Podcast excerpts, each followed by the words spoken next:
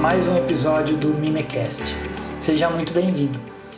Hoje um episódio mais curto, onde eu gostaria de trazer uma breve reflexão sobre um texto que está em 1 Tessalonicenses capítulo 5, versículo 20 e 21. Ali o apóstolo Paulo diz assim: Não desprezem as profecias, mas ponham à prova tudo que é dito e fiquem com o que é bom. Pois bem, Paulo parece estar sendo bastante óbvio aqui, né? Quando ele diz que aquilo que é mal nós devemos lançar fora e aquilo que é bom nós devemos reter para nós. Mas a questão que surge então é como eu posso saber ou que critérios eu posso usar para determinar se algo é bom ou se algo é ruim. De qualquer forma, Paulo não está lançando isso para a nossa subjetividade. O critério não pode ser aquilo que eu gosto, aquilo que me agrada, aquilo que eu desejo. Também não pode ser aquilo que eu admiro ou alguém que eu admiro, né? Às vezes, numa conversa ou numa instrução, num conselho, alguém diz: "Vai por esse caminho". E nós acabamos admitindo aquilo como bem, como verdade, como algo bom, porque foi determinada pessoa quem nos instruiu. E também não é isso que Paulo está dizendo.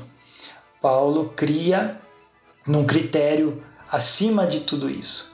Né? E se a gente voltar um pouquinho ali no capítulo 4 da mesma carta, Paulo vai dizer assim: Finalmente, irmãos, pedimos e incentivamos em nome do Senhor Jesus que vivam para agradar a Deus, conforme lhes instruímos vocês já vivem desse modo e os, e os incentivamos a fazê-lo ainda mais. 1 Tessalonicenses 4, versículo 1. Bem, aqui Paulo coloca um critério máximo que nos ajuda a pensar aquilo que ele falou lá no final do capítulo 5, quando ele diz assim: vivam para agradar a Deus. Esse critério é máximo na nossa vida é máximo para nós entendermos todas as outras coisas. Quando nós vivemos para agradar a Deus, então todas as outras coisas ganham um novo significado. Elas não são fins em si mesmas. Ter filhos, casar, buscar um emprego, é, estudar, tomar qualquer decisão na nossa vida, tudo isso ganha um novo significado quando nós vivemos para agradar a Deus. E como é que nós sabemos o que agrada a Deus e o que não agrada a Deus? Bem, na sequência, Paulo já nos ensina também, quando ele diz assim: conforme lhes instruímos. Então, aqui no caso dos Tessalonicenses, eles estavam recebendo a própria instrução do próprio apóstolo Paulo diretamente dele, e nós estamos aqui diante da revelação de Deus, aonde nós somos instruídos, a sua palavra que nos instrui para que nós conheçamos aquilo que agrada a Deus e aquilo que nós podemos fazer para agradar a Deus em todas as coisas. Então, esse é o critério, esse é um critério que Paulo usa que nós também devemos usar. O que é bom que eu devo reter? É aquilo que agrada a Deus, é aquilo que a Sua palavra está me instruindo. O que é que não é bom que eu devo lançar fora? É aquilo que desagrada a Deus. Eis o nosso critério mais alto, mais elevado. Eu lembro do Salmo 40, quando o salmista diz assim: Eu tenho prazer em fazer a tua vontade, ó meu Deus.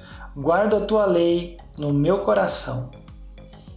Essa deve ser, no mínimo, a nossa oração. Senhor, que eu tenha prazer em fazer a tua vontade. Senhor, que eu consiga guardar a tua lei no meu coração, para que assim eu possa viver para te agradar, para que assim eu possa julgar todas as coisas, reter aquilo que é bom e lançar fora aquilo que não presta, aquilo que é mal. Então, gente, esse é o nosso critério. É isso que nós devemos usar. O nosso critério é bíblico. Nós usamos a Escritura para interpretar todas as coisas no universo. Nós não usamos o universo, nós não usamos a nossa subjetividade para interpretar as Escrituras, mas nós usamos as Escrituras como um espelho onde nós podemos ver a nós mesmos, reconhecer as nossas falhas. Aqui no, no final do, do capítulo 5, versículo 22, Paulo dá uma última instrução aos Tessalonicenses, onde ele diz: mantenham-se afastados de toda forma de mal. Então, quando eu vejo a Escritura e a Escritura me mostra quem eu sou, eu sou capaz de olhar e dizer: Isso é mal e eu vou me afastar disso. Ou olhar e dizer: Isso é bom, eu quero isso para mim e se aproximar daquilo. Então, essa deve ser a nossa oração, essa deve ser a nossa busca diária, incessante.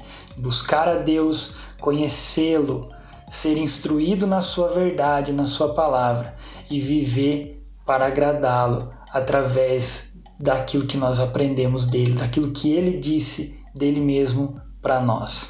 Eu espero que essa palavra tenha te ajudado, tenha te alimentado e que você seja muito abençoado e que a palavra de Deus seja luz, seja instrução para a tua vida e que vocês e juntamente comigo que nós possamos viver para agradar a Deus em todo o tempo. Deus abençoe vocês.